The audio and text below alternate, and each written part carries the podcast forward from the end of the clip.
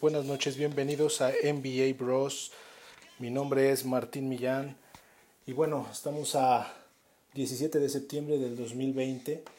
El día de hoy vamos a hablar de la serie de Heat contra Celtics, principalmente hoy tuvimos el juego 2, un juego muy, muy emocionante otra vez. Eh, el día de ayer, por la emoción que, que, o el último día que tuvimos en el podcast, por la emoción del juego que tuvimos de Denver contra, contra Clippers de Los Ángeles, en el cual vimos algo histórico, en el cual los Clippers cayeron siendo el equipo totalmente favorito para llevarse el, el trofeo de campeón de este año. Un equipo de, de Nuggets eh, este, los derriba y sigue adelante y va contra LeBron James. Se nos pasó comentar eh, en este podcast el gran el gran cierre que fue el partido de Celtics contra Heat en el juego 1. Es de esas veces que hay dos partidos muy buenos, uno eh, es un poquito más relevante que otro porque uno era un juego 1 y el otro era un juego 7. Sin embargo, este juego 1 no desmereció absolutamente nada. Este juego 1 se definió en el último segundo por un tapón. Eso no había pasado hace muchísimo tiempo. Es más, parece ser que es la primera vez que ocurre que con un tapón en el último segundo se define un eh, juego de básquetbol en, finales de conferencia. En este caso, eh, el protagonista es Bam Adebayo del Heat de Miami. en una jugada eh, que empieza Jason Tatum ah, en, en, la media cancha contra Jimmy Butler, un gran defensa. ¿Qué hace Jason Tatum? Hace un recorte lo lleva hacia su mano derecha la colada, deja a Jimmy Butler y tan confiado este muchacho de 22 años, Jason Tatum, tan confiado de su resorte y del momento que está viviendo, hace el triple, hace la colada y brinca con su mano derecha, quiere clavar el balón, sale Bama de Bayo en la rotación defensiva y lo tapa con su mano izquierda. El que haya podido ver esa jugada, es algo memorable porque Bama de Bayo tapa con la mano izquierda e incluso el balón parece que está dentro de la canasta, parece que está eh, eh, casi dentro de la canasta. Sin embargo, la mano de Bama de Bayo sigue interrumpiendo el curso del, del, balón. De esta manera recupera la, eh, la mano Bema de Bayo y se convierte en un tapón que define el partido.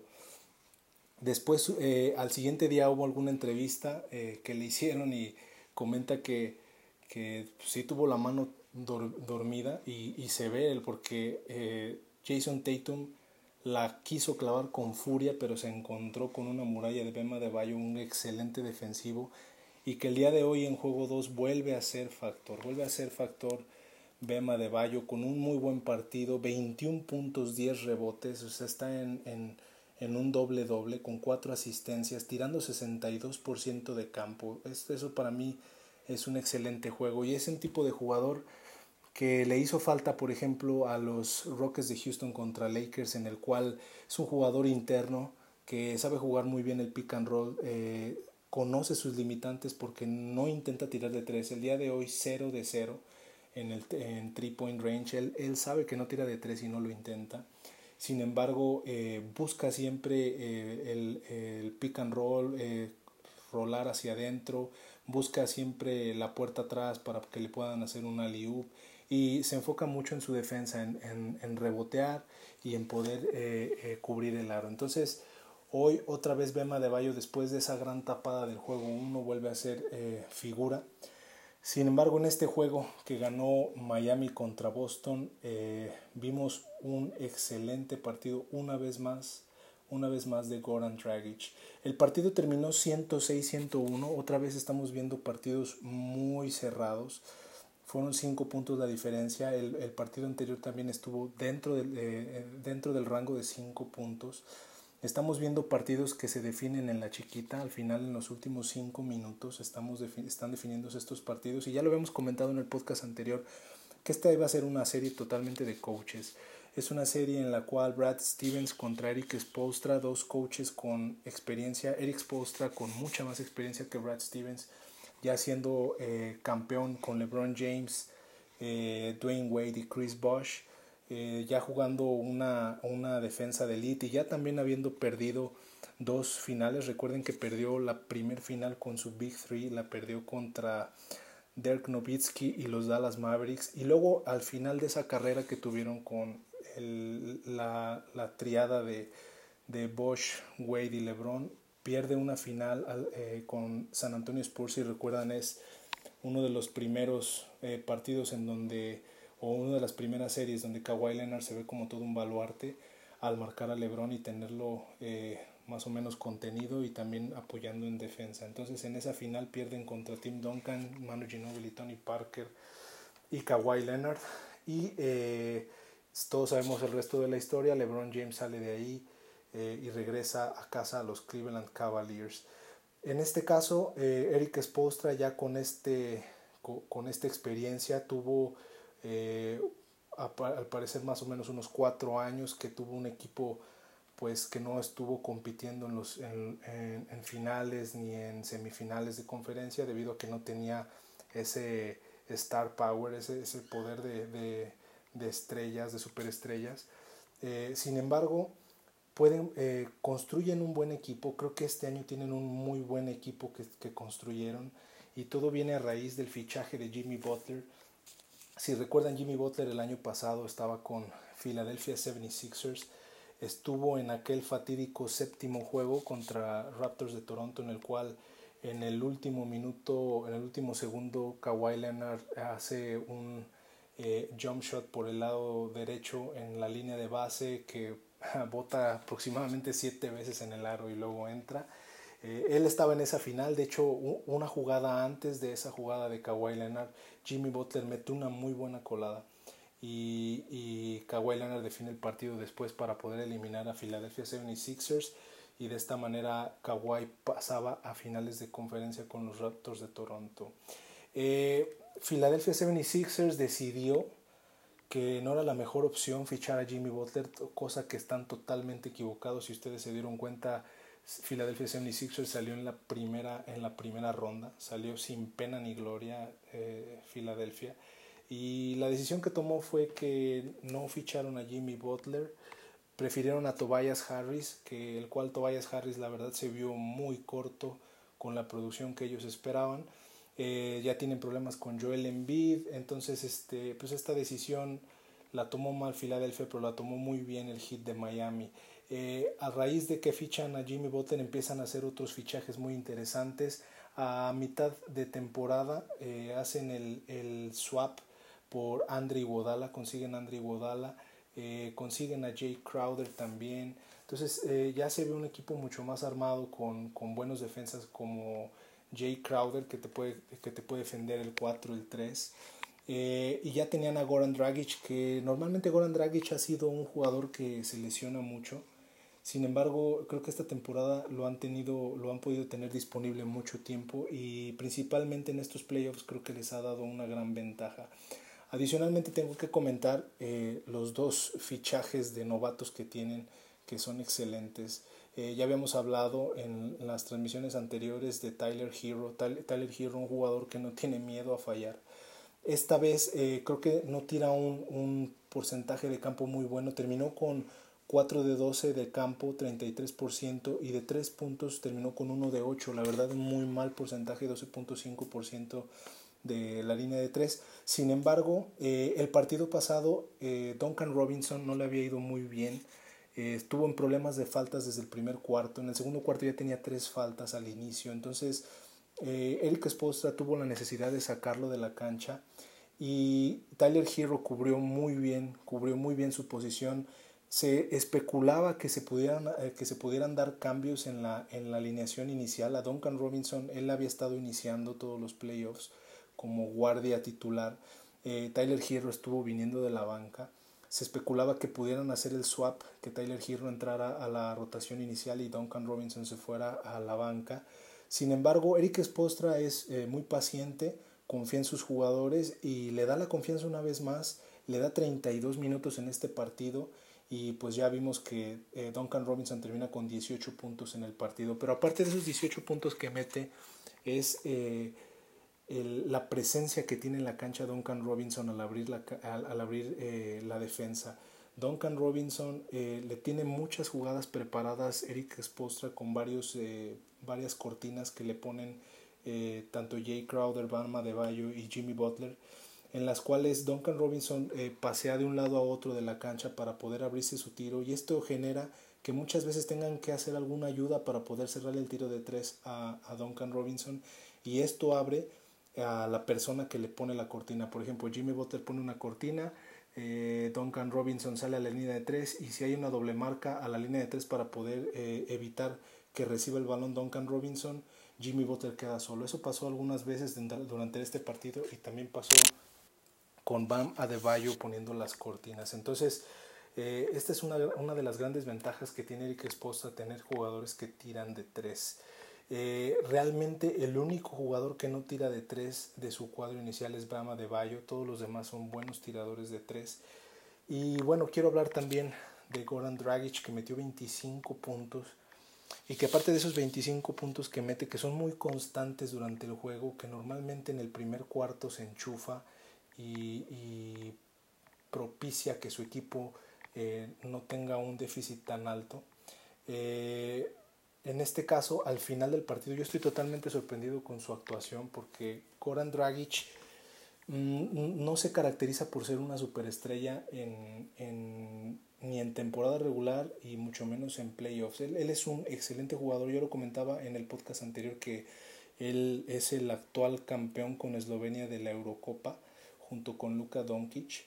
Eh, esa Eurocopa fue en el 2017 y Goran Dragic... Eh, pues ahí sí juega como una estrella en, en su selección. Sin embargo, eh, le da mucha entrada a Jimmy Butler que, que pueda él hacer las jugadas finales.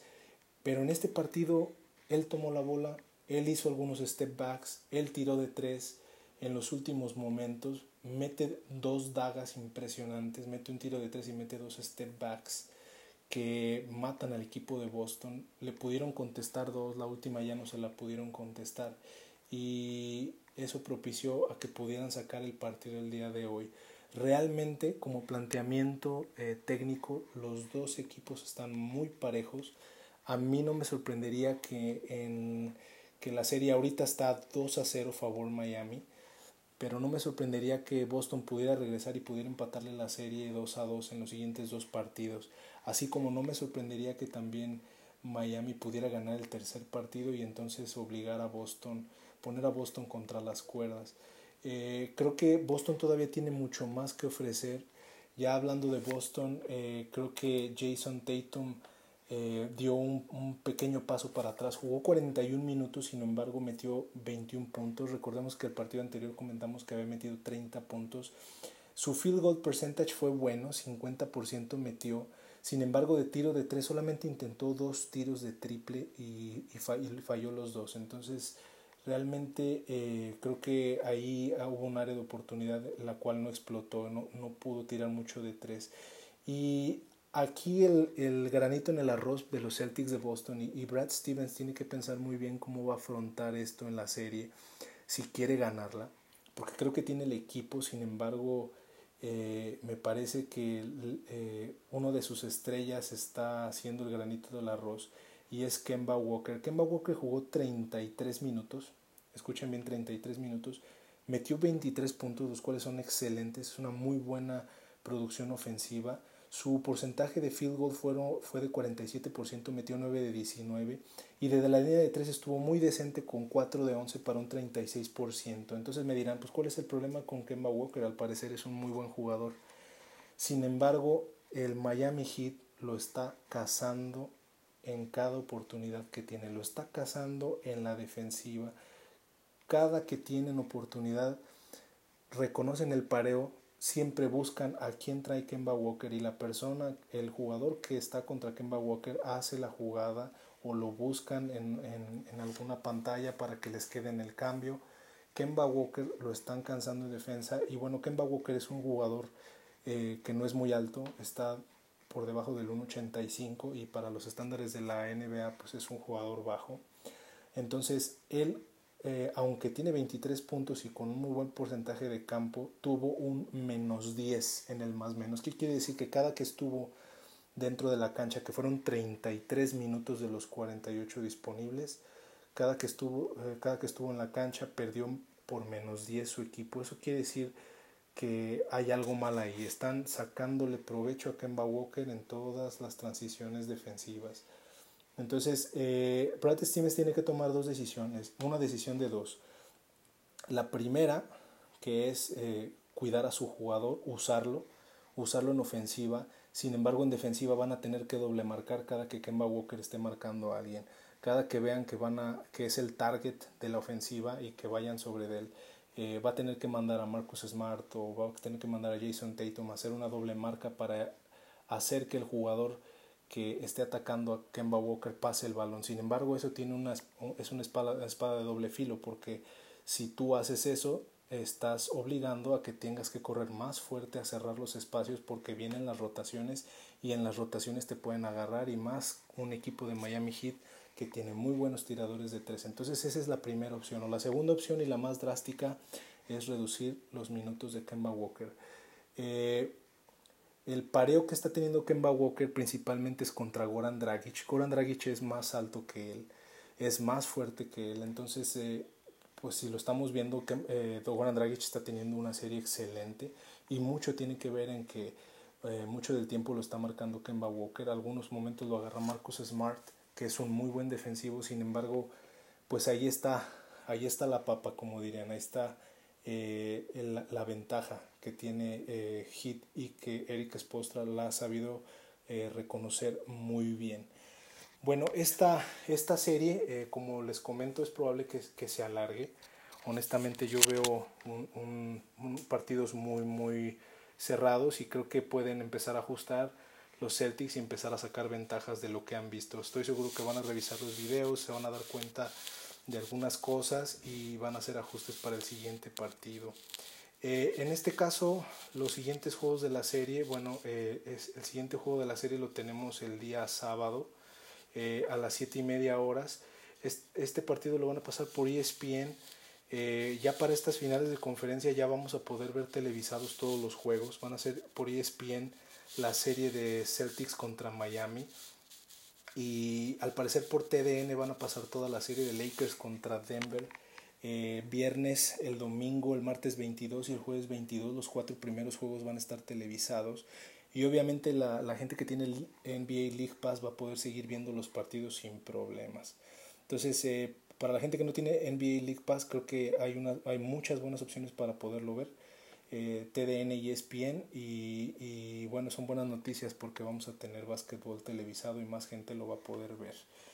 Eh, bueno, antes de, de, pasar a hacer un pre-review, porque quiero hacer una previa de, de, Nuggets contra Lakers, qué esperar, cuáles son los pronósticos, les quiero decir mi pronóstico y qué pienso de la serie. Quiero hablar un poquito eh, sobre el Miami Heat, porque creo que se, va a ser cada vez más importante, lo van a escuchar a lo mejor en algún otro lado después. Eh, hay un personaje muy importante en el Miami Heat, ahorita les comenté que se armaron de muy buena manera. El coach es Eric Spostra, pero el gerente general es Pat Riley. Eh, la gente que, que vio eh, básquetbol hace, hace mucho tiempo recuerda a Pat Riley. Pat Riley fue técnico de los Lakers de Los Ángeles de los Lakers de Karim Abdul-Jabbar, de, de, James Worthy, de Magic Johnson, de, de Cooper. Eh, esos Lakers, que eran el Showtime, fueron eh, comandados por Pat Riley. Siendo un, un coach novato, fue campeón en la temporada 81-82 y después volvió a tener tres campeonatos con ellos mismos en la 85, en la 87 y en la 88. O sea, fue cuatro veces campeón con los Lakers de Los Ángeles.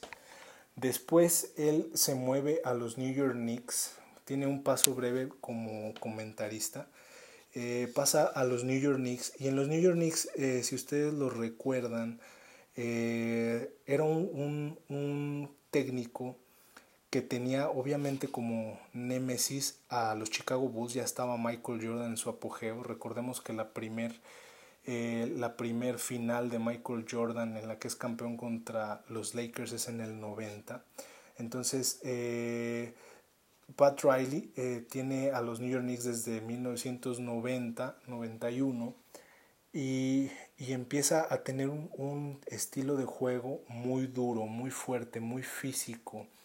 Él realmente tiene muchísimas eh, historias en las cuales eh, ha podido generar una, una imagen eh, dura en la NBA. todos los jugadores y los técnicos y otros gerentes generales reconocen como una persona dura en su metodología de trabajo y dura en su forma de negociar.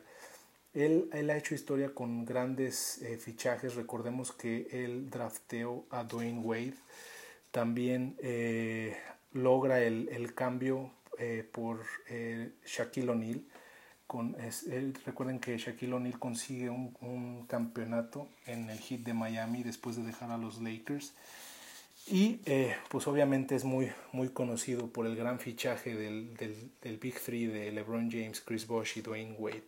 Entonces, este, este, este gerente general pues, realmente es, es, un legendario, más eh, como entrenador y como gerente general que como jugador de baloncesto. Él fue jugador de baloncesto, pero realmente sus, sus grandes logros los ha tenido en, eh, en cargos de pantalón largo. Entonces, eh, vamos a escuchar más de Pat Riley. Aquí lo importante con Pat Riley es el estilo de fichajes que tiene para esta temporada. Tiene un estilo, es como, como si fuera recursos humanos de una empresa que busca un estilo de gente, un estilo de personas muy definido. Así es Pat Riley para hacer sus contrataciones. Comentan que, cuando hace sus contrataciones eh, a los jugadores les mide el nivel de grasa corporal para saber que también están, los sube a la báscula desde el primer día que los ficha. Entonces es una persona que está muy obsesionada con el control y con, y con el perfeccionismo. Realmente eh, e, eso lo ha sabido llevar hacia, sus, hacia los jugadores del equipo.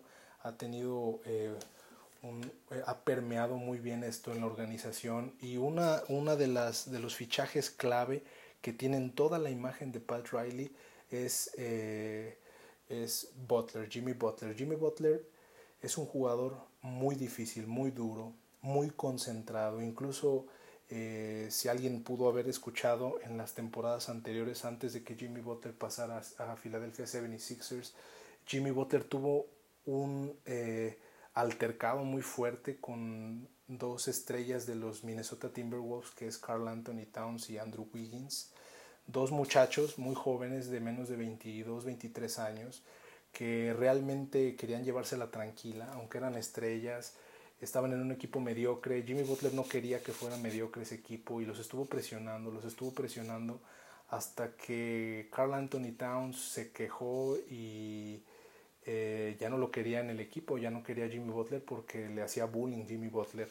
Entonces este, Jimmy Butler forzó su salida del equipo pasa a Filadelfia y luego pasa acá al Miami Heat. Pat Riley eh, lo ficha y ahora eh, pues sabemos que Pat Riley, el consentido de Pat Riley es, es Jimmy Butler y que trae toda la filosofía de Pat Riley, todo el juego duro, todo el, el pundonor, todo el tirarse por pelotas, todo el que es eh, defender siempre, defender bien toda, toda esa imagen y toda esa ideología la tiene Jimmy Butler y creo que está muy contento con ese fichaje y hasta el momento los ha llevado a una final de conferencia la cual van ganando 2-0 y es probable que regresen a una final de NBA. La última final de NBA la jugó con el Big Three, eh, Miami Heat. Ahora va a regresar eh, con Jimmy Butler y se van a enfrentar a quien los hizo campeones, que fue LeBron James. Entonces es probable que si Miami Heat logra salir de la final de conferencia, vamos a ver un enfrentamiento de LeBron James contra el Miami Heat. Eso va a ser muy interesante ver al equipo de Pat Riley contra LeBron James. LeBron James le aprendió muchísimo a Pat Riley. LeBron James no había podido ganar. Eh, recuerden que su primer campeonato lo tiene con Miami. Y LeBron James abiertamente lo dice. La persona que le enseñó a ganar fue Pat Riley, no hay nadie más. Entonces, eh, este, personaje es importante que lo mencionemos, creo que es, es alguien que se va a empezar a escuchar conforme el Miami Heat, eh, si es que el Miami Heat avanza. Y bueno, eh, pienso que con esto cerramos este segmento, vamos a pasar rápidamente al, al, a la previa del partido de los Lakers contra Denver Nuggets. Muy rápido quiero mencionar que, bueno, va a ser muy complicado para, para Denver Nuggets este equipo. Tienen un, un pareo muy complicado. Aunque Nikola Jokic estaba dominando al último equipo, que fue los Los Ángeles Clippers, en este caso va a tener que lidiar contra tres postes de alto nivel, que son Dwight Howard, eh, Anthony Davis y Javel McGee. Los tres, eh, bueno, dos de los tres muy descansados porque no vieron minutos en, la serie de, Houston Rockets. Entonces eh, van a estar listos y van a estar, creo que va a ser una, una serie para Nikola Jokic muy difícil y va a ser muy ruda porque creo que no le van a jugar nada limpio. Y del otro lado, para Jamal Murray, que, que es el, el, base armador, creo que eh, la, va a tener complicada. Eh, va a tener a Playoff Rondo detrás de él y Playoff Rondo tiene un IQ basquetbolístico muy alto. Creo que en estos partidos de playoffs eh, Rondo se crece y creo que vamos a, a, ver una muy buena serie de él. Entonces, pues todo parece ser de que a los Lakers y a LeBron James ya se le alinearon los planetas y parece ser que se le, se le limpió el camino con la salida de los Bucks de Milwaukee y la salida de los Clippers. Parece que LeBron James eh, se perfila a su cuarto campeonato y no veo quién lo pueda parar. Esperemos que sí, esperemos que, que le pueda hacer un buen partido y que nos sorprenda y que esperemos que también los que salgan de la conferencia del Este que son equipos un poquito más armados, con mejores jugadas y no tanto con individualidades, lo puedan eh, frenar un poco. Pero bueno, vamos a ver eh, qué sucede. Como les comentaba, esta serie va a ser transmitida por TDN y va a empezar el día de mañana viernes a las 8. Eh, entonces esta serie también va a ser cada tercer día. El cuarto juego va a ser hasta el día jueves 22 de septiembre. Entonces creo que nos espera una muy, muy buena eh, serie también. Esperemos que Denver Nuggets pueda dar pelea. Y bueno, este, ya para terminar, quisiera eh, agradecer a la gente que nos está escuchando. Eh, puedo ver en, en, la, en, la, plataforma donde estamos subiendo los, los podcasts, puedo ver reproducciones de Paraguay, saludos hasta Paraguay. Puedo ver reproducciones también de Ohio State y también de Texas, eh, muchas gracias por las reproducciones y también eh, a Canadá también, eh, un saludos a Canadá, ahí a Evaristo Gómez y Miguel Valdés, saludos. Y también, por supuesto, Aguascalientes, Guanajuato, Michoacán, Ciudad de México, también tenemos por ahí reproducciones. Muchas gracias por escuchar. Y también quiero mandar un saludo a Roberto Martínez, amigo Roberto Martínez, un gran seguidor de los Chicago Bulls con él algún día lo vamos a invitar a hacer este un, un, podcast y lo vamos a hacer un podcast retro y vamos a hablar de se me figura que podemos hablar de los eh, Detroit Pistons de Isaiah Thomas de Dennis Rodman de Joe Dumars de Bill Lambir él es gran fanático de, de, ese equipo pero mucho más fanático de los Chicago Bulls de Michael Jordan y de Scottie Pippen. Entonces eh, saludos eh, Robert eh, espero que, disfrutes los podcasts. Y bueno, eh, amigos, sería todo por, por el, podcast del día de hoy. Muchas gracias por escuchar. Y bueno, eh, los dejo con mis amigos de Pearl Jam.